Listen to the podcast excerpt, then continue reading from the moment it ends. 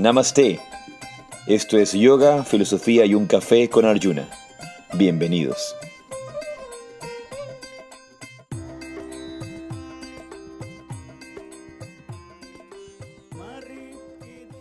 Jai Sri Radhe Radhe. Namaste. Yo soy Arjuna Das. Y yo soy Chintamani. Y esto es Yoga, Filosofía y un Café, tu podcast semanal de yoga, espiritualidad, salud y formas de ver la vida. Tu dosis semanal de sabiduría. ¿Cómo estás, Chintamani? Buenos días. Buenos días, perfectamente. Estoy muy bien y feliz. ¿Y tú? Muy bien, contento de, estar aquí una vez más, semana a semana, como una esclavitud al servicio, al servicio espiritual, entregando este, este podcast y este compartir.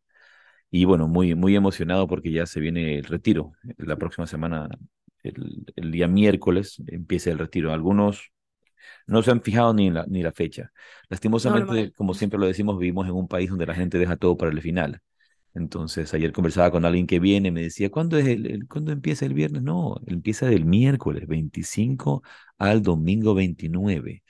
Imagínate, del viernes al domingo no haces nada. Sí, realmente eso, esos retiros de hacer por un día, cuando en algún país que me toca hacer un retiro por un día, de ir el viernes y luego trabajar el día sábado. Imagina, imagina, ¿no? Yo viajo desde Ecuador a cualquier país al que yo vaya, ya sea esté en Rusia o en Nicaragua, y hacer un retiro por un día, por la noche del día viernes y luego por la mañana, o sea, el día sábado y la mañana del domingo, no, eh, a, duras penas si te estás adaptando, a duras penas si estás saliendo de, casa. Entonces, desde hace mucho tiempo, los retiros que hacemos aquí en Ecuador, tomamos la decisión de hacerlos mínimo de jueves a, domingo, porque cualquier, de cualquier lado, tú el jueves recién estás viajando y así empiezas el programa el día jueves, no es un día completo.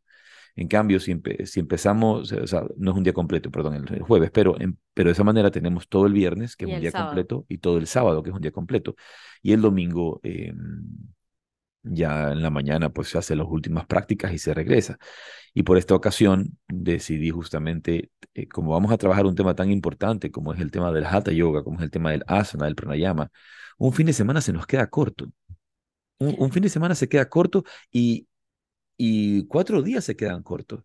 El tema es tan vasto, tan vasto eh, en, en, todos sus niveles y la práctica, obviamente, si se requiere práctica y llevar eso a la práctica, revisar los principios, revisar eh, eh, las estructuras, revisar los procesos, revisar las, las construcciones del asana y etcétera, a nivel filosófico, a nivel teórico, Em, a nivel histórico, hay tanto que revisar y conocer. Lo que tú estás diciendo es que este retiro no es solamente clase y haces una práctica, sino que hay otro tipo de, de profundizaciones, digámoslo así, en el asana y en el pranayama. Sí, sí, a ver, todos los retiros que nosotros hacemos, todos los retiros que, que yo guío, todos los retiros son así. Tienen un montón de información, un montón de material. Em, sales con, con, con, un nuevo conocimiento, con una nueva dimensión. Em, hay una cosa que ayer conversaba con alguien justamente que, que quería venir al retiro.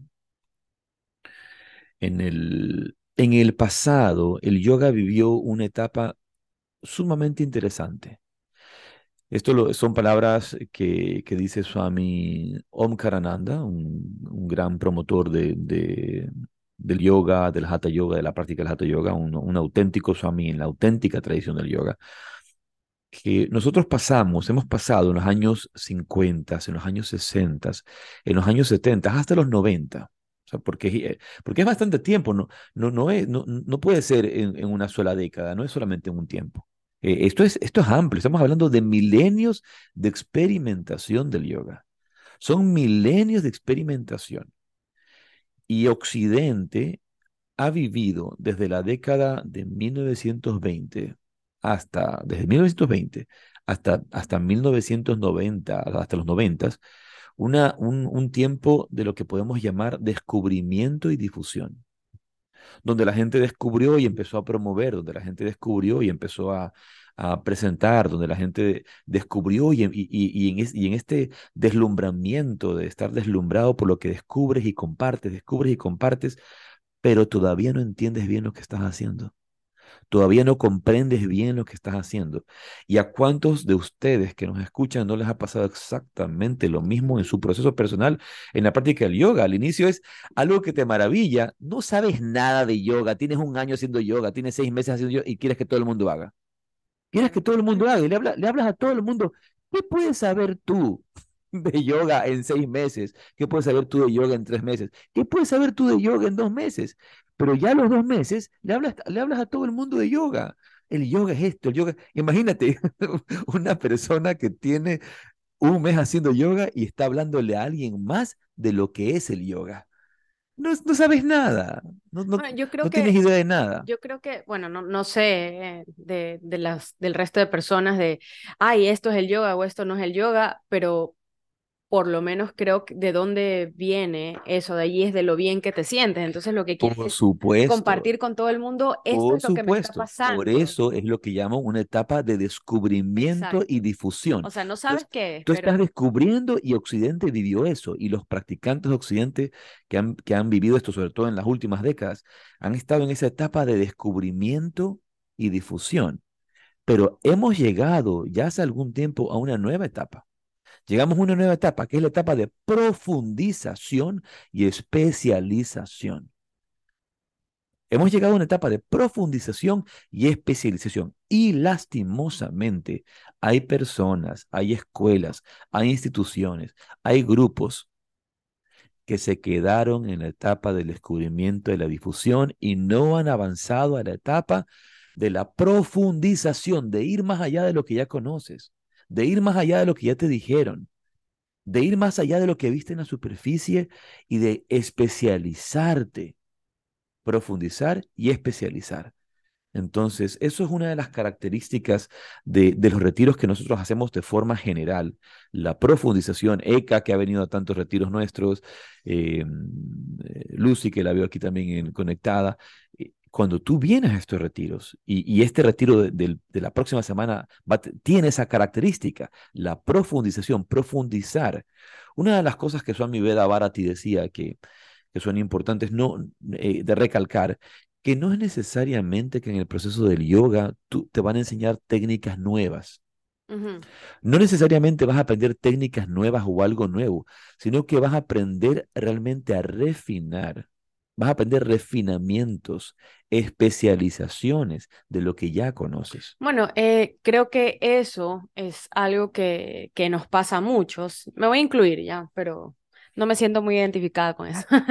pero nos pasa a muchos y más aún en, en cómo vivimos ahora, es que tomamos cursos de un montón de cosas, ¿no? Tú te metes a YouTube y hay tutoriales para tejer, para hacer eh, serigrafía, em, cerámica, yoga, contar cuentos, escribir historias, o sea, hay de todo. Pero nadie profundiza. Tomas 300 cursos de doméstica, 300 cursos de pre-play o, o de cualquier cosa. Vienen diferentes profesores, maestros, instructores eh, de yoga eh, de meditación y tú tomas todos, los de Reiki, los de Ayurveda, pero en ninguno profundizas. Sabes un poquitito de todo y eso creo que, que lo has dicho anteriormente, significa que no sabes nada. Claro, por, por, supuesto. Entonces, esa es la diferencia de pasar de esta etapa de descubrimiento y difusión, que es una etapa hermosa, pero ¿qué es lo que pasa cuando no pasas a la siguiente etapa? Te sientes estancado. Y mucha gente vive contenta, estancada. Es como esos matrimonios que ya no son felices, pero están juntos por conveniencia.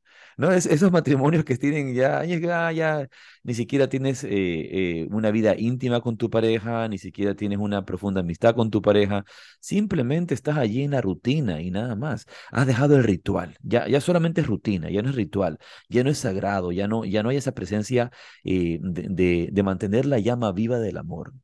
Y, eso mismo sucede a, muchas, a muchos practicantes de yoga también les sucede. Ojo, se convirtió la práctica en una rutina y una rutina que me beneficia. Me siento relajado, me siento tranquilo, me ayuda a descargar un poco del estrés de la vida, siento que cumplo moralmente con mi propósito espiritual, siento que cumplo moralmente con un maestro que tuve eh, o una sociedad espiritual a la que pertenezco, siento que cumplo mi, mi deber moral con Dios de hacer mi, mi, mi silencio distraído de la mañana, porque eso es lo que es tu meditación. Muchas veces un, un silencio distraído de la mañana o, o mal o bien este, este, este combate interno eh, que, que en vez de que se convierta en la profundidad de la meditación, simplemente se ha convertido en una rutina constante que se sostiene por el hecho de sostenerla y nada más. No, porque realmente está dándote felicidad, no porque realmente te está dando gozo. Y muchas veces en el camino del yoga nos estancamos y hay gente que se queda contenta con ese estancamiento. Y una vez más, es como eh, mm, cuando tú vienes y le preguntas a una persona que está en un matrimonio de estos eh, que, no, que no avanza, que, en, los cuales no, no se sienten realmente felices. ¿Y cómo estás? ¿Cómo te sientes? Te dicen, mm, ¿estás feliz? Eh, eh, y hacen así, eh, sí, sí. o sea, si no puedes responder con, con total, con total veracidad, de forma asertiva, decir, sí, por supuesto, increíble. O sea, si, si, si, no hay esa sensación, entonces obviamente hay algo que observar. Como, ah, sí, sí, estoy bien. como, no, no. Claro, si, si lo traduces al, al emoji sería un meh. Sí, normal. Y si, si tú ves, en, ves en, el, en, el, en el mundo del yoga, sucede exactamente lo mismo. ¿Cómo va tu práctica de yoga? Ah, bien, bien. Es como, no, es como, wow, o sea, realmente me, e, estoy en este constante caminar de asombro y eso es lo que el, yoga me permite. Entonces, es necesario pasar de la etapa del descubrimiento y la difusión a la etapa de la profundización y la especialización. Y este retiro de la próxima semana va a enfocarse justamente en eso, en, ir más allá de lo que conoces por la superficie, en profundizar. Tenemos eh, entre las cosas que vamos a hacer, vamos a revisar un poco también. Em, las raíces de los orígenes del yoga y está Eka trabajando en algunas cositas, está Sati trabajando en algunas cositas y yo sé que, que ya están así como, wow, o sea que hay mucho más de lo que yo pensaba, mucho más de lo que yo creía, hay, hay, hay mucha más profundidad y, mucho más secreto de lo que yo había entendido de la práctica de la Hatha Yoga. Entonces es eso, es profundizar, es especializar. Así que no lo dudes y acompáñanos. Y, y, realmente quisiera, quisiera tener más, más, más espacio en ese retiro para recibir más gente. Ahorita tenemos como 25 personas ya registradas y creo que vamos a hacer unas 30, va a depender un poco de, del movimiento, pero eh, también hay, hay que, para tener más espacio en, la sala, tampoco podemos repletar el retiro como tal para poder hacer eh, los ajustes necesarios, las revisiones necesarias, no se puede trabajar con tantos, pero ya están como mm, entre 20 y 25 personas registradas y bueno, va a estar precioso, así que muy, muy, muy contento y, y emocionado de que se viene ya la próxima semana y cerrando los últimos cupos, básicamente eso, contentos de, de eso. De ahí, siguiente anuncio, tenemos el Transformation Training Program de Yoga Rajasi en marzo, que también estamos súper felices. Sí, bueno, tenemos un grupo interesante, obviamente ese curso es un curso más largo, pues dura 21 días. Y, y profundización. Y, esa profundización de 21 días eh, exige que, que tengas un poquito más de compromiso, ¿no? El hecho de, de, de poder eh, eh, sortear y, salir del trabajo, pedir permisos, etcétera. Entonces, cada, cada quien tiene que manejarse, pero ojalá pues nos puedan acompañar. Y bien, vamos a comenzar nuestra meditación de, de cada sesión, invitándolos a todos, a cada uno de ustedes, a que se sienten en una postura recta, con la espalda recta. Y regresar toda su atención hacia el aquí y a la hora. Regresa tu mente del pasado y la memoria. Regresa tu mente del futuro y la anticipación. Y toma conciencia únicamente del espacio que ocupa tu cuerpo, del lugar donde estás sentado en el aquí y el ahora.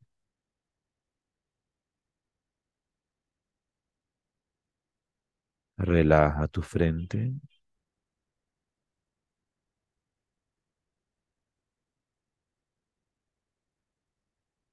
Relaja tu frente un poco más.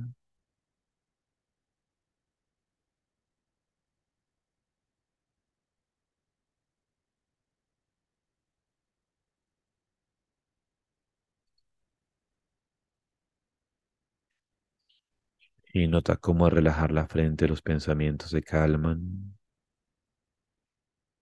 Cómo al relajar la frente la respiración se vuelve más profunda, más calmada.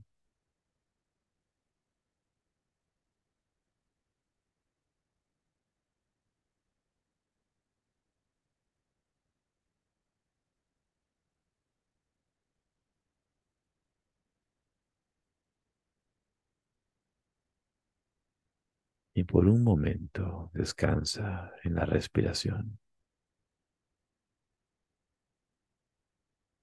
Siente el aire que entra y sale por tus fosas nasales.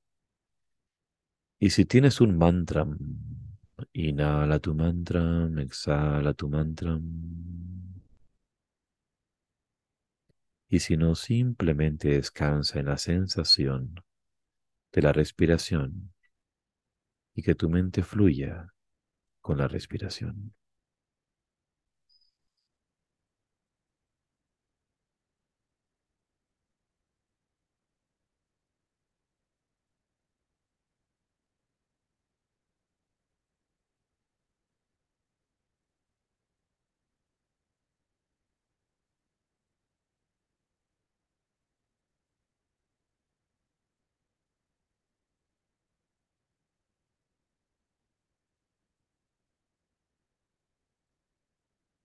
Toma plena conciencia del aire que entra y sale por las fosas nasales.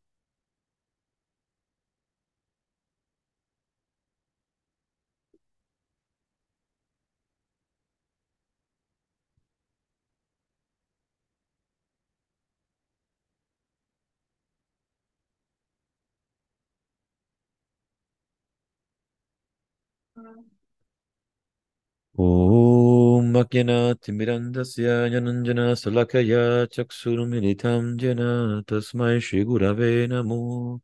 Y ofrezco mis más humildes reverencias a mi maestro espiritual, a mis preceptores, a mis mentores espirituales, por abrir mis ojos con la antorcha del conocimiento, cuando me encontraba en la oscuridad más profunda. Y lentamente abres tus ojos.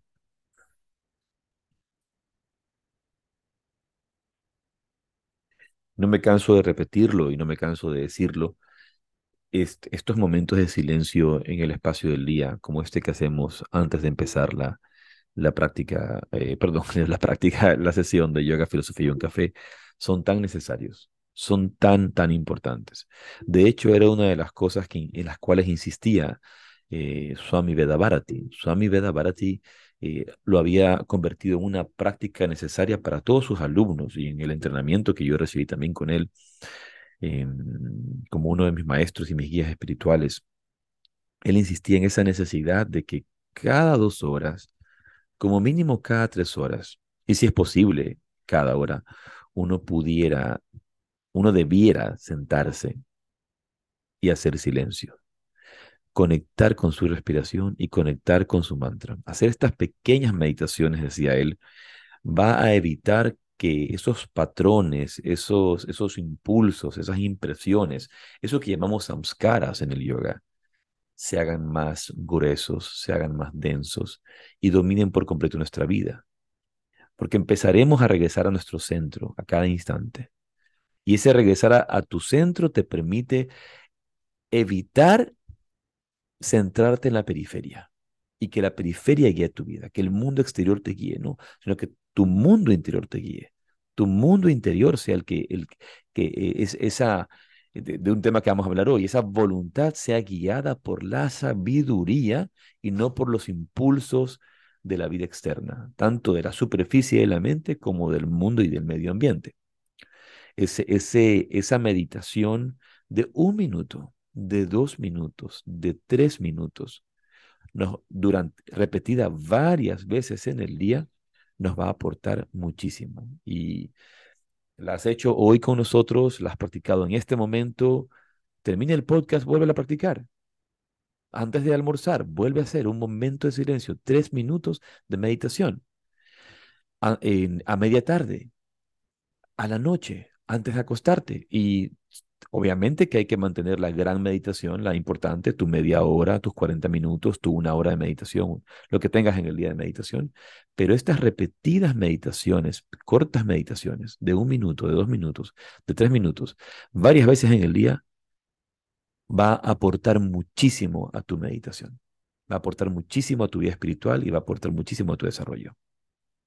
Cada vez que lo hacemos aquí, antes del, antes del, del podcast, yo siempre tengo ganas de quedarme allí, en silencio, con los ojos cerrados, hasta que dices que tenemos que abrir los ojos. Bien, y hoy vamos a conversar de un tema sumamente interesante. Si en estos días, en, en, en, el último tiempo, hemos estado hablando, hemos conversado acerca del karma, de, del camino del karma. Hemos conversado, por ejemplo, de ese desarrollo que empieza en el pensamiento y ese pensamiento que se convierte en, en, en, una, en una acción, eh, ¿verdad? Esa acción que se convierte en un hábito, ese hábito que se convierte, que se convierte en una...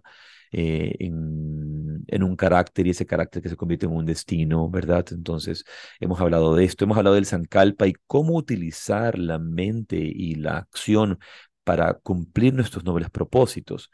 Hemos hablado de las resoluciones del nuevo año, hemos conversado, e, eso lo hemos hablado conjunto con el Sankalpa. En, en el podcast pasado tuvimos la oportunidad de conversar con um, Migranat acerca de, de sus predicciones astrológicas para este año y qué es lo que tenemos que hacer. Ahora, ¿qué es lo que hay que poner para esto necesitamos voluntad, la fuerza de voluntad, y ese es un tema esencial en la enseñanza del yoga. A veces lo, lo olvidamos y era la primera enseñanza que daba, por ejemplo, para Mahansa Yogananda, el desarrollo de la fuerza de voluntad. Lo que yo diría, una voluntad de acero, desarrollar una voluntad de acero. Que era lo que iba a mencionar. Justamente el, el, podcast pasado tuvimos esta eh, entrevista, este invitado especial, Migrana, del astrólogo védico, y nos dijo muchísimas cosas positivas y buenas, ¿no? Pero es como te está dando la pauta, te está dando el camino, te está dando la guía, el mapa, pero tú eres el que debes caminar, eres tú el que debe conducir el, el carro, el coche, ¿verdad? Tú debes manejar. Entonces, no es que nos, ay, nos dijo que pues eh, vamos a obtener propiedades y no sé qué, me voy a sentar en el sofá a esperar a que me lleguen las casas. no tengo que hacer algo. Que me, lleve, que, me llegue el trabajo que me llegue el dinero o el amor o, el respeto, porque pueden ser pues cosas materiales o, o, cosas abstractas como amor y paz o paciencia. Tenemos que trabajar por ellas. Entonces, eh, el día de hoy que vamos a hablar acerca de la voluntad, voy a comenzar con unas, con unas citas, porque encontré algunas que me gustan. Eh, la primera es de Robin Sharma, que es un, un autor de libros, y dice, se te dio esta vida porque eres lo suficientemente fuerte para vivirla. Es decir, nadie nace sin esa fuerza de voluntad. Luego eh, tengo otra que dice, un barco está seguro en el puerto, pero para eso no son los barcos. Este es del teólogo William G. T. Shedd. Y otra última que me gustó mucho es de un poeta eh, dramaturgo italiano que se llama Pietro Aretino, y dice, yo de hecho soy rey, porque sé cómo gobernarme a mí mismo. Así que con estas tres hermosas citas acerca de la voluntad, diferentes ámbitos de la voluntad, quería comenzar el día de hoy este podcast. Por ejemplo, muy pocos saben o a muy pocos se les ha instruido hoy día que el Hatha Yoga es considerado el yoga de la fuerza de voluntad. El Hatha Yoga es el yoga de la fuerza de voluntad. Está implícito en el desarrollo de, la explicación etimológica de, la palabra hatha yoga, de la palabra hatha. Y eso lo vamos a ver con mucho, mucho detalle en el, en el, en el retiro de la próxima semana. Hay un, por ahí un destellito para que se motiven los que todavía no están anotados y que no están listos para venir. Pero el Hatha Yoga es considerado el yoga de la fuerza de voluntad. ¿Y qué es la fuerza de voluntad? Dicen, es la habilidad para proceder con autocontrol en ciertas situaciones, la capacidad de esfuerzo que tiene un ser humano para cumplir con un plan de acción determinado. Sin la fuerza de voluntad no puedes actuar. Yogananda, para Mahansa Yogananda, la va a decir, la fuerza de voluntad es el dínamo que desarrolla todos tus poderes. La fuerza de voluntad es el dínamo de todos tus poderes. La fuerza de voluntad está actuando todo el tiempo. Está actuando todo el tiempo. Yo para moverme, para hablar, para caminar, para mover un dedo, para levantar un vaso, para tomar un alimento, eh, para hacer cualquier cosa, requiero de la fuerza de voluntad.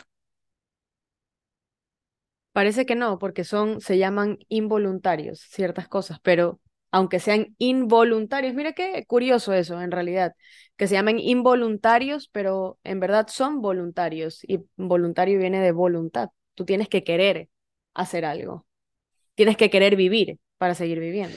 Y mira, eso que, que estás diciendo es interesante porque esta mañana he compartido un video que recibí, que este, lo recibí también esta mañana, acerca de este Swami, Swami Shivananda.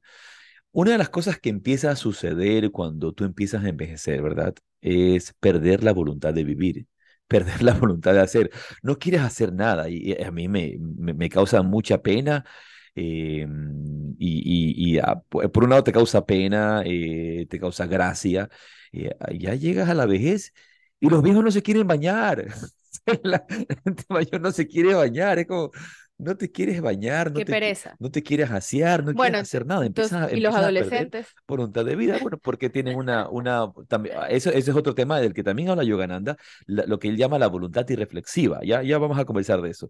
Pero mm, pierdes voluntad de vivir, pierdes voluntad de hacer. Y justamente el video que recibo esta mañana es algo que ya he compartido antes en otro video que, que lo hice este Barat, Barat Virtual, que Me gusta esa cuenta. una cuenta excelente en Instagram, que, que es de la India. Barat es el nombre de la India, Barat Virtual.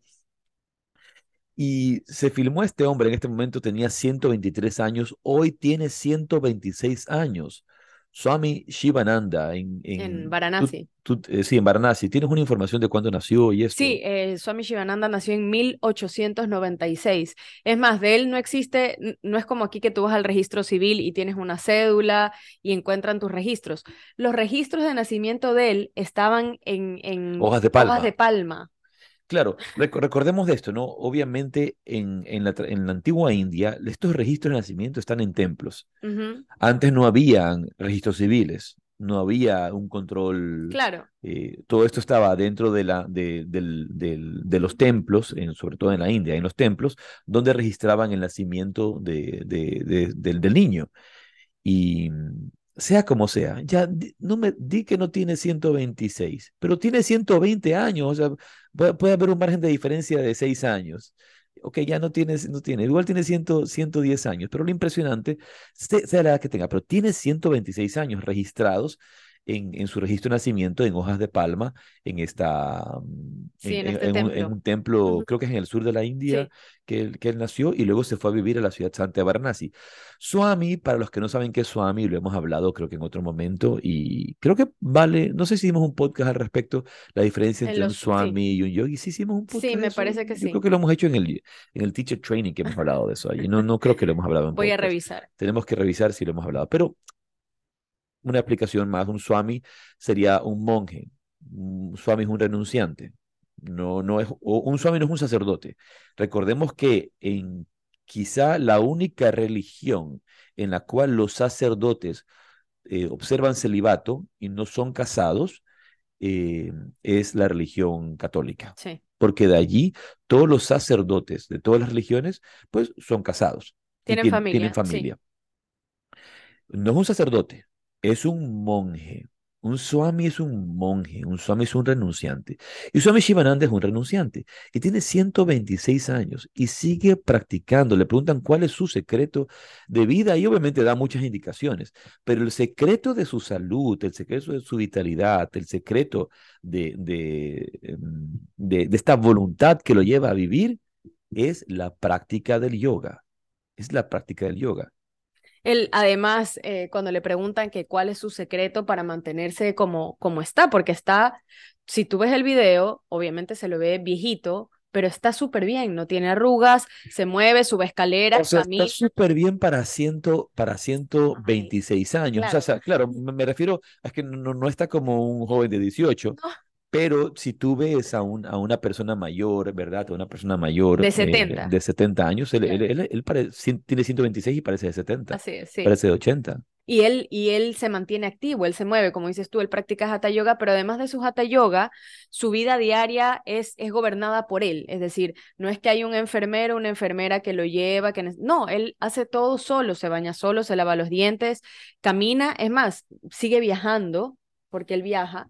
Entonces, y sigue enseñando yoga porque lo invitan a dar clases de yoga. Y, y, una de las cosas que le dicen, eh, que cuál es su secreto, él le dice eh, que no dinero, no donaciones, no deseos, no enfermedades, no grasas, no aceites, no sal, no leche, no fruta y no dormir durante el día. Esos son los, los consejos que da él o lo que él dice que no ha mantenido. me imagino que come solo dal entonces.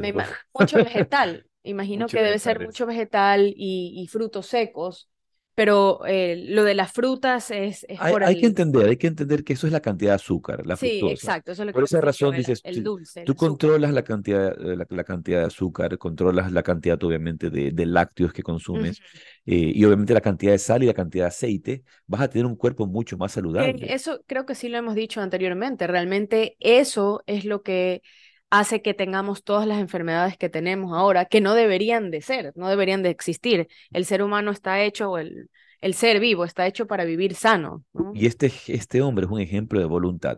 Otro secreto de él que quiero recalcar, del que él habla, es la sarvangasana. Sarvangasana es la postura, lo que llamamos la postura de la vela en Occidente o erguido en hombros. Y es una postura extraordinaria. Recordemos que en la tradición del Hatha Yoga hablamos de dos principales panaceas o secretos de la longevidad y la salud. Son la postura sobre la cabeza, lo que llamamos la parada de cabeza, mal llamada a veces el paro de cabeza. Paro no significa parada de cabeza, por favor.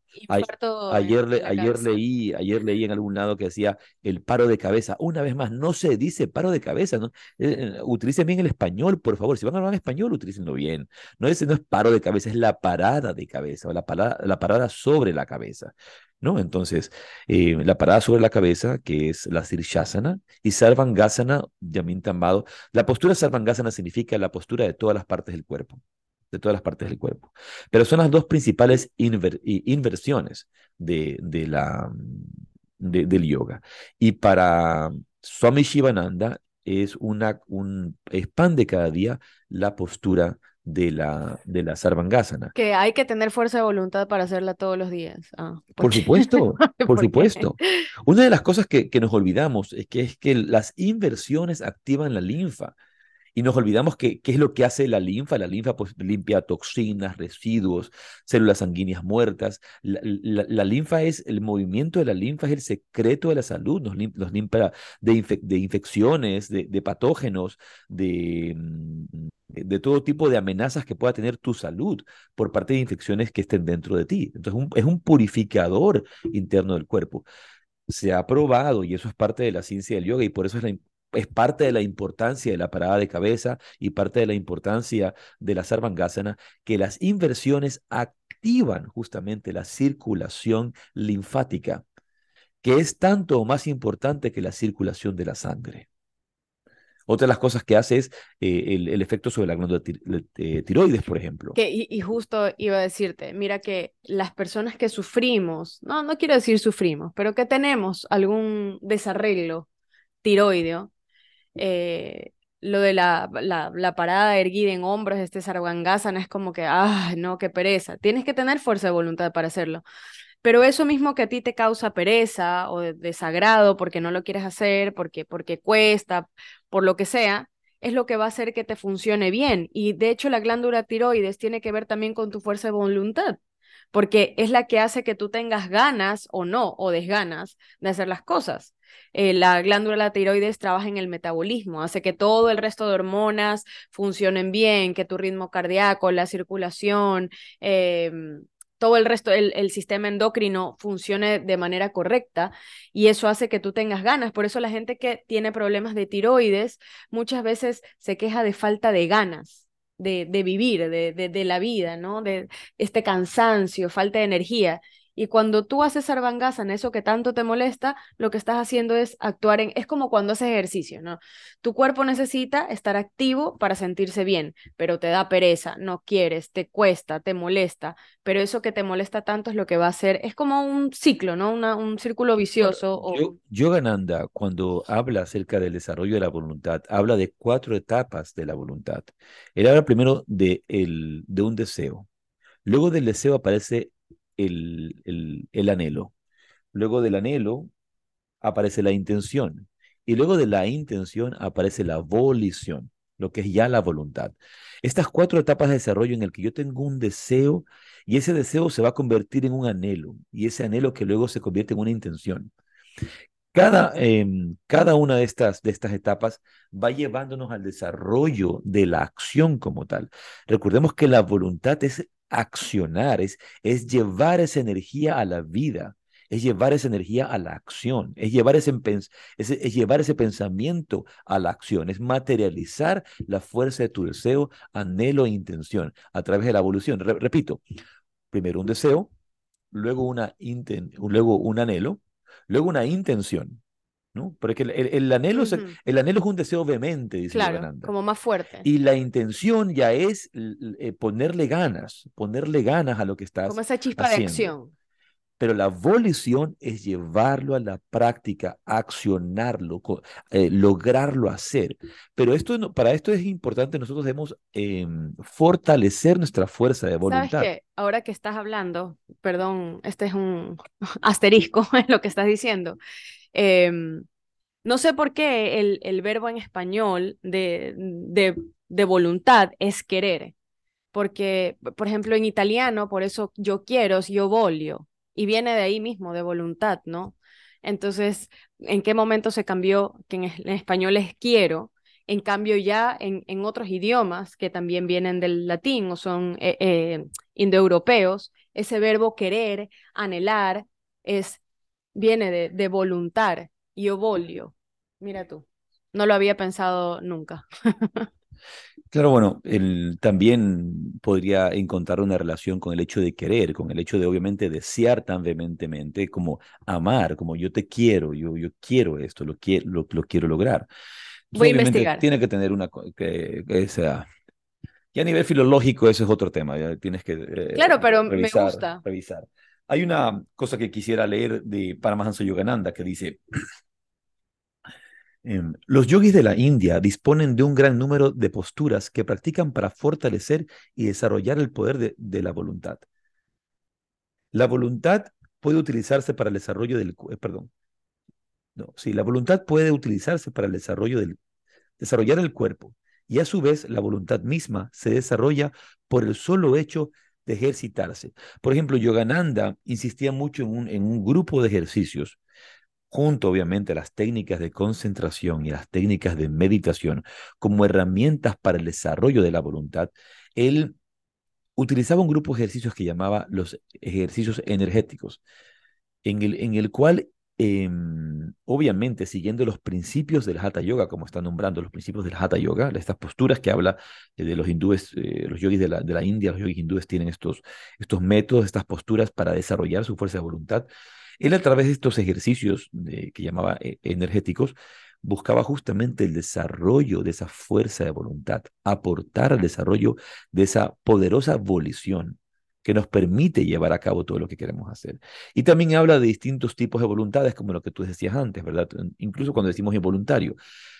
Primero, los niños, dice, los niños tienen una voluntad irreflexiva, en esto me equivoqué, no es una voluntad irreflexiva. Hacen lo que tú les digas, no hay ningún tipo de reflexión simplemente son guiados por, por, eh, la naturaleza o por la madre, un poco guiados en lo que tienen que hacer y hacia dónde irse. Entonces su voluntad es lo que llama Yogananda voluntad irreflexiva. Luego están los, pero ya cuando, ahí, ahí, es cuando el niño, cuando es, cuando es un niño bueno, eh, eres buen niño, y cuando eres un niño malcriado es cuando ya no haces caso. Cuando él tiene su propia voluntad. Empiezas a desarrollar la voluntad. Luego la siguiente etapa es cuando eres joven, en la que tienes lo que se llama la voluntad ciega la voluntad ciega, porque no es una voluntad eh, guiada por conocimiento, por sabiduría, es simple guiada por impulsos, por instintos, es una voluntad eh, guiada por los sentidos, por, por la complacencia de los sentidos, por lo que te gusta o lo que no te gusta, etcétera, etcétera, etcétera. Entonces, esa, esa etapa de la voluntad es en la que vive la sociedad. Difícilmente llegamos al desarrollo de la etapa de la voluntad, lo que se llama la, lo que Yogananda va a llamar la voluntad reflexiva, que es la voluntad que es guiada por la sabiduría, es la voluntad que está en armonía con la voluntad divina.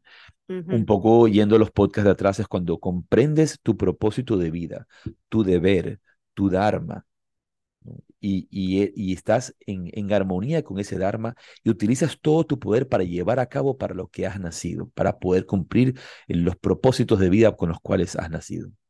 Es, estás alineado con el propósito. Creo que ahí las cosas son un poco más fáciles, ¿no? no porque no, no estás nadando contra corriente, sino que estás yendo con la corriente que, que te lleva y por eso es que las cosas se comienzan a, dar. Em, ayer algo leí acerca de, de la voluntad y decía eh, que cuando tú tienes un objetivo, los obstáculos son cuando tú te desvías de ese objetivo, cuando dejas de mirarlo. Porque cuando tú estás viendo un objetivo, una meta, algo donde quieres llegar y estás haciendo uso de tu fuerza de voluntad para llegar allí, cuando tú miras para un lado, comienzas a ver todos los obstáculos. En el momento que tú sigues viendo, o sea, cuando no pierdes de vista ese obstáculo y sigues utilizando esa fuerza de voluntad, no hay obstáculos. No hay. Y es porque estás, es como dices tú, no estás alineado con este propósito, estás por el, el, el lane, el carril adecuado y fluye, no hay tráfico, fluye. Yogananda dice, citando eso, dice, cuando sabemos que nuestro objetivo o la naturaleza de nuestro propósito es noble, la tenacidad de nuestra voluntad se profundiza. Cuando sabes que lo que estás haciendo es noble, cuando sabes que lo que estás haciendo está acorde con tu propósito, ¿no? Él dice, la tenacidad de nuestra voluntad se profundiza, se hace mucho más fuerte, mucho, y se convierte en una acción vehemente para repetirlo y lograrlo. Luego dice, el hombre de voluntad dice, usaré, es lo que el hombre de voluntad dice, ¿no? El hombre de voluntad dice, usaré mi, mi dinámico poder de evolución hasta vencer en la lucha por alcanzar la verdad. Si la muerte sobreviene, emprenderé mi actividad con renovada determinación en otra encarnación, hasta lograr la realización de mis buenos propósitos. Es decir, no rendirse hasta el final. Hay una frase, perdón, hay, una, frase importante yo, no. Yo iba a decir que aquí en el criollo es el que la sigue, la consigue. Yo no iba a decir eso. Ah, mira. Iba a decir, yo no iba a decir eso. No, no, has, desarrollado telepatía todavía. Lo que iba a decir era, hay, hay una frase que dice, que decía Yogananda también, ¿qué es un santo? Un santo es un pecador que nunca se rindió. Esa fue su, frase. Ahora, ¿cómo desarrollar esta fuerza de voluntad? Eh, eh, las personas que nos escuchan quieren, quieren hacer una postura de yoga, quieren eh, lograr un nuevo objetivo, quieren tener más amor, quieren lo, que quieran lograr. Empieza a ejercitar tu voluntad y cómo desarrollas tu voluntad. Una de las primeras recomendaciones en, la práctica del yoga es justamente la utilización de las técnicas del asana. Práctica de asana del hatha yoga es esencial para el desarrollo de la voluntad. Porque para, volver, para mover cualquier músculo, para poner en cuerpo cualquier postura, requiere de tu voluntad. Como Yogananda afirma anteriormente, estos ejercicios desarrollan la voluntad y el hecho simple de hacer estos movimientos, de hacer estas acciones o de lograr estas posturas ya está desarrollando el cuerpo y la mente y el poder de la de voluntad de la mente. Entonces, hay distintas acciones que nosotros tenemos que hacer repetidamente para poder fortalecer eh, esa fuerza de voluntad, hacerla más poderosa. ¿Tienes tú algunas recomendaciones sí, también? Por ejemplo, una que es muy sencilla y va a parecer muy sencilla, pero como eh, hemos, creo que lo comentamos justo para fin de año o cuando regresamos, que cuando nosotros comenzamos el año nos ponemos muchas resoluciones, muchos propósitos. El 95% de las personas se pone propósitos. El 40 o el 45 deja de hacerlos el primer mes. O sea, no les duró nada y como alrededor del 15% lo hacen durante uno o dos años. El resto de personas dejó de hacerlo. Entonces, estas cosas chiquitas, porque muchas veces las resoluciones que nos ponemos son muy grandes, pongámonos resoluciones más pequeñitas. Em, y el primer consejo es hacer algo diferente a lo que siempre haces. Por ejemplo, en lugar de abrir la puerta siempre con la mano derecha, ábrela con la mano izquierda o lávate los dientes con, con la mano contraria a la que siempre eh, sueles usar o levántate antes. ¿Te cuesta mucho despertarte temprano? Pues pon el despertador 10 minutos antes. Yo creo que ese es uno de los sufrimientos de muchísimas personas en levantarse temprano. por ejemplo, eso es algo muy sencillo. Tengo la voluntad, quiero meditar, tengo un deseo de meditar y ese deseo se convierte en un anhelo, ese deseo se convierte, ese, ese anhelo se convierte en una intención, como dice Yogananda, esa intención se convierte en una evolución cuando realmente empiezo a despertarme temprano. Em, otra de las formas que, que, se recomiendan y hoy día están muy en boga, sobre todo a través de Wim Hof y su método, el Wim Hof Method, y, y otros que, que, que, han insistido en este tema, es el hecho de bañarse con agua. Ojo, no estamos hablando de agua fría. Por ejemplo, en la ciudad donde nosotros vivimos, en Guayaquil, el agua no es fría. Estoy seguro que todas las personas que en esta ciudad se despiertan y se bañan a las 6, 7 de la mañana, prenden el calentador y se bañan con agua caliente para bañarse con agua tibiecita, porque no quieren ni un poquito del frío que da esa agua. ¿Vives en Quito? No, agua helada. Vives en los países del norte, vives en España en invierno, báñate con agua helada y vas a ver cómo se te despierta la voluntad rapidito. Todo se va a despertar. Pero estamos haciendo algo que es incómodo, estamos saliendo de nuestra zona de confort. Así es. Cada vez que nos bañamos en agua helada, que nos bañamos en agua fría, estamos haciendo algo que no nos gusta, algo que nos incomoda y por ende fortalece nuestra voluntad, porque la voluntad no quiere decir voy a hacer siempre lo que me gusta. Claro. Eh, fortaleza de, de voluntad. La fortaleza de voluntad es para hacer cosas que aunque sean incómodas, aunque sean difíciles, aunque sean complicadas, yo las voy a lograr. El propósito lograrlas y hacerlas. Se llama esforzarse, porque es eso. Por ejemplo, a veces yo veo personas, ¿no? Por ejemplo, pongamos el ejemplo, hemos citado que tenemos el retiro la próxima semana, tenemos luego del retiro, tenemos el Teacher Training en el Transformation Training Program en marzo, pero la gente no tiene voluntad. Y, también, ay, no, no puedo, no tengo tiempo. Y a veces tienen todo el tiempo del mundo, tienen todo el dinero del mundo y lo pueden hacer. hacer. Y, o luego se ponen a pensar, oh, no, no tengo dinero, no tengo plata. Puedes, puedes manera. Y, si, y, si, tienes el dinero, luego tienes miedo, luego tienes miedo a que no vas a tener después. Es un nivel de pobreza mental limitación mental, de vivir en miedo para pensar que no vas a tener más adelante.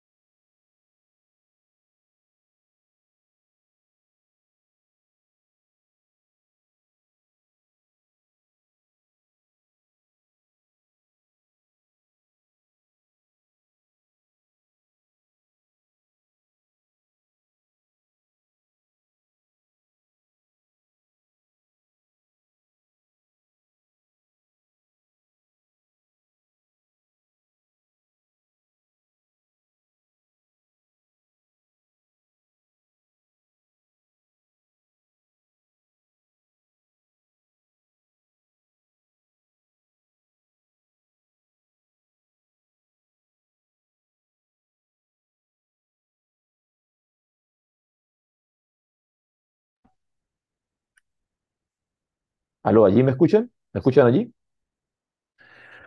Muy bien.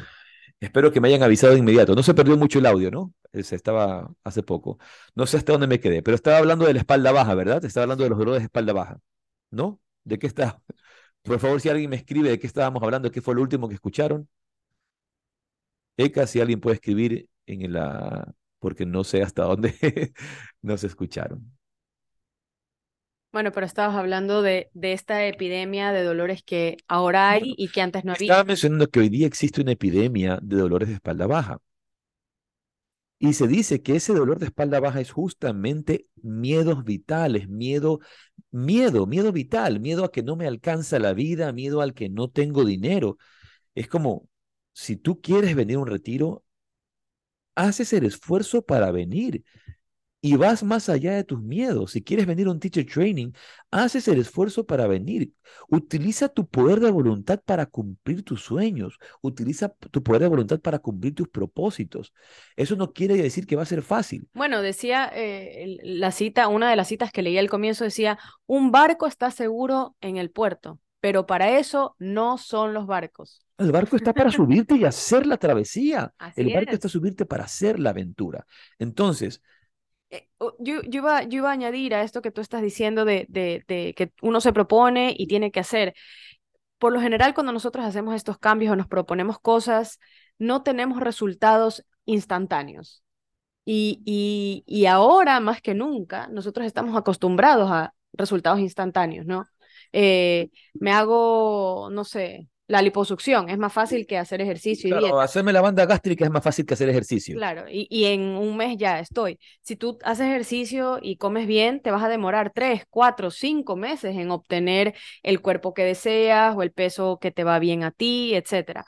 ¿No? Entonces, olvidarnos de resultados instantáneos, porque si nosotros tenemos eso en la cabeza, nuestra fuerza de voluntad se va a ir por el caño, como dicen por ahí, a la primera. O sea, no podemos desistir a la primera, porque no es que la primera vez que yo me levanto temprano y me baño con agua fría, ya todo me va a ir perfecto y voy a cumplir mis sueños. El otro día escuchaba eh, a, a, Yoko Kenji, que es este conferencista japonés, en el que, colombiano japonés, en el que decía que un japonés cuando tú en Japón creas una compañía y dices, he creado una compañía, he formado una compañía y estoy contento, de aquí a 20 años me va a dejar utilidades, de aquí a 20 años va a dejar dinero.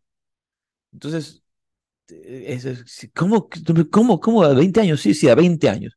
¿Por qué? Porque a cinco años recién es un bebé, tiene que ir creciendo, hay, que, hay que inyectarle. Los primeros cinco años hay que inyectarle, hay que, hay que darle, hay que inyectarle capital, hay que ponerle dinero, hay que darle trabajo. A los 10 años, 15 años, está entrando en la etapa de, de, de, joven niño, eh, de, a los 15 años ya, ya es un adolescente. Hay que, seguirlo por, hay que seguirlo formando, hay que seguirlo haciendo crecer. Pero a los 20 años, esa compañía me va a dar dinero, esa compañía va a generar. Pero aquí, aquí sobre todo en América Latina, como tenemos esta visión tan limitada, tan, a corto plazo, tan corto plazo, tan, un poquito miserable, ¿no? Vivimos en la visión de la miseria, como, ay, no, si no, a cinco años cierra ese negocio que no sirve para nada. Bueno, eh, si a cinco años no les dio dinero, cierra ese negocio que no sirve para nada. mira, la mira la diferencia de, de, del oriental. El oriental se sabe que está sembrando y que eso no le va a dar resultados, sino en largo plazo. Entonces, nosotros no podemos estar esperando resultados inmediatos. Tenemos que invertir, invertir, invertir. No me refiero al dinero, me refiero a nuestro trabajo, a nuestra acción, a nuestra voluntad para conseguir los resultados. Es, lo mismo, el otro día creo que conversábamos acerca de esto en el camino. Eh, en las relaciones, ¿no? Eh, una relación, como acabas de decir tú, que es una empresa, porque es una empresa, eh, tú tienes que invertir y no vas a recibir resultados. A ver, que tú tampoco estás en una relación para recibir frutos y resultados, pero uno tiene que cultivarla, la, ya, la que sea, ¿no? De amistad, un, una pareja, un matrimonio. Y, y no puedes, ay, al segundo año no me fue bien, entonces, bueno, chao, nos vemos, hasta luego. Es, eh, es, esfuerzo, o sea, es, trabajo y es fuerza de voluntad. Primera recomendación, entonces, la práctica de Hatha Yoga, la práctica del asana, como hemos dicho. La práctica del asana fortalece nuestra voluntad. Por supuesto, las técnicas de concentración y meditación van a ir fortaleciendo nuestra voluntad, porque se requiere concentración, se requiere dirección mental. Eh, digamos, como dice el doctor Sadbir Singh Khalsa de Universidad de Harvard, el yoga es un sistema multicomponente y hay que hacerlo en multicomponente. La práctica de asana, de pranayama, de meditación y concentración van a desarrollar la fuerza de voluntad. Cosas adicionales que podemos hacer, ejercitarnos en cosas que no nos gustan. Una, una, un baño de, de, de lluvia, va a decir, un baño de agua, de agua helada, un baño de agua helada en la mañana nos ayuda muchísimo a fortalecer la voluntad y está probado. Yo voy a añadir para muchos un baño en la mañana. Porque, hay gente que no se baña en la mañana, entonces ya bañarse. Tú decías hacer, cosas, diferentes. Hacer cosas diferentes. O hacer cosas diferentes de diferente manera o añadir rutinas o pasos en, rutinas que tú tengas en el día. Eh, luego, bueno, esta eh, tercera recomendación realmente es no rendirse, o sea, no, no esperar frutos o resultados instantáneos, ¿no? Em, luego la cuarta es, por ejemplo, si tú ya te pusiste un, una, una meta o un objetivo pequeño, por ejemplo, levantarte 10 minutos antes, bueno, ya puedes agregarle levantarte 15 o 20 minutos antes. Uno va haciendo estos, objetivos un poco más grandes. Si has sido esas personas que se despierta a las 8 de la mañana, empieza a despertarte a las 7 y luego te puedes em, empezar a despertar a las seis y empiezas a organizar tu vida. Ahora, también siempre esto debe ser guiado de la mano del sentido común, de la mano del sentido común. Así es. ¿No? Entonces, ese, ese, no, no, no es porque, ah, me voy a despertar más temprano, pero solo estoy durmiendo dos horas en la noche. No. no todos tenemos esa fuerza. Así es. Y tú tenías un escrito de la de Línea Mata que, que se veía muy interesante, que, quisiera ver si lo puedes voy A, voy a ver si, voy a hacer un extracto, porque es, es, largo. Ok. Este, este es un extracto de una conferencia, de un lecture que dio Sri Milanini Mata, y dice, em, despertando la divina fuerza y voluntad del alma. Otra de las causas fundamentales del sufrimiento que permite que la ignorancia gobierne nuestra vida es la falta de fuerza de voluntad no usar la voluntad que divinamente nos ha sido dada y que está presente en cada alma. Nuestro gurú, está hablando de Paramahansa Yogananda, enfatizaba no solo la fuerza de voluntad para hacer lo que debes hacer, sino que también acuñó la frase el poder del no, el poder de impedirte hacer aquellas cosas que no debes hacer. Él enseñó que cada ser humano, al estar hecho imagen de Dios, tiene dentro de sí una chispa de la voluntad infinita de Dios. Podemos hacer cualquier cosa que nos propongamos si estamos en sintonía con esa voluntad de la divinidad. Así que, además de me gusta esto y no me gusta aquello, otras dos palabras que el maestro nunca nos permitió decir fueron no puedo. Siempre que nos pedía que hiciéramos algo, jamás dijo, ¿sabes hacer esto? o puedes hacer esto. Simplemente nos asignaba una tarea y decía, haz esto. Y nuestra respuesta era siempre, sí, maestro. Y después era tarea nuestra averiguar cómo lo podríamos hacer. He tenido alumnos a veces que digo, haz esto. Y me dicen, pero. pero no puedo. Pero, pero, ¿qué? Pero, haz esto y punto. Sí, me gustó esta. Nuestra respuesta era siempre sí, maestro. Después era tarea nuestra averiguar cómo lo podríamos hacer. Hubo muchas maneras en las que nos enseñó a desarrollar la fuerza de voluntad. Yo todavía iba a la escuela cuando conocí al maestro y terminé los últimos tres años de estudios en una escuela pública en Encinitas mientras vivía en el ashram. Fue difícil para mí porque quería quedarme con el maestro para servirle durante todo el día. En ese tiempo él viajaba frecuentemente entre Mount Washington y Encinitas para dar charlas en nuestros templos en San Diego y Los Ángeles, y yo quería poder viajar con él, pero no, tenía que ir a la escuela. Había varios devotos en la escuela en ese momento y él esperaba que todos nos esforzáramos por obtener las mejores notas en nuestras clases. Solía decir que si la gente en el mundo puede tener la ambición de llegar a la cima, ¿por qué no deberían aquellos que aman a Dios expresar en sus vidas los más elevados ideales, los más altos logros? Lo que vale la pena hacer, vale la pena hacerlo bien, nos decía. En una ocasión, Gurudeva invitó a los devotos del ashram de Encinitas a ir a Los Ángeles para asistir a una gran función. Se volvió hacia mí y me dijo, tienes tus exámenes que empiezan al día siguiente y son muy importantes. Debes quedarte en casa y estudiar. Tenía el corazón roto y dije, pero maestro, por favor, déjeme ir. Si lo hace, después de que la función termine, le prometo que me quedaré despierta toda la noche para estudiar. Cuando volvamos a Encinitas por la mañana, iré directamente a la escuela, pero pasaré toda la noche estudiando. El maestro me miró un instante y dijo, de acuerdo, puedes venir. Así que fuimos a Los Ángeles y pudimos asistir a la función en la ciudad. Después nos dirigimos a Mother Center.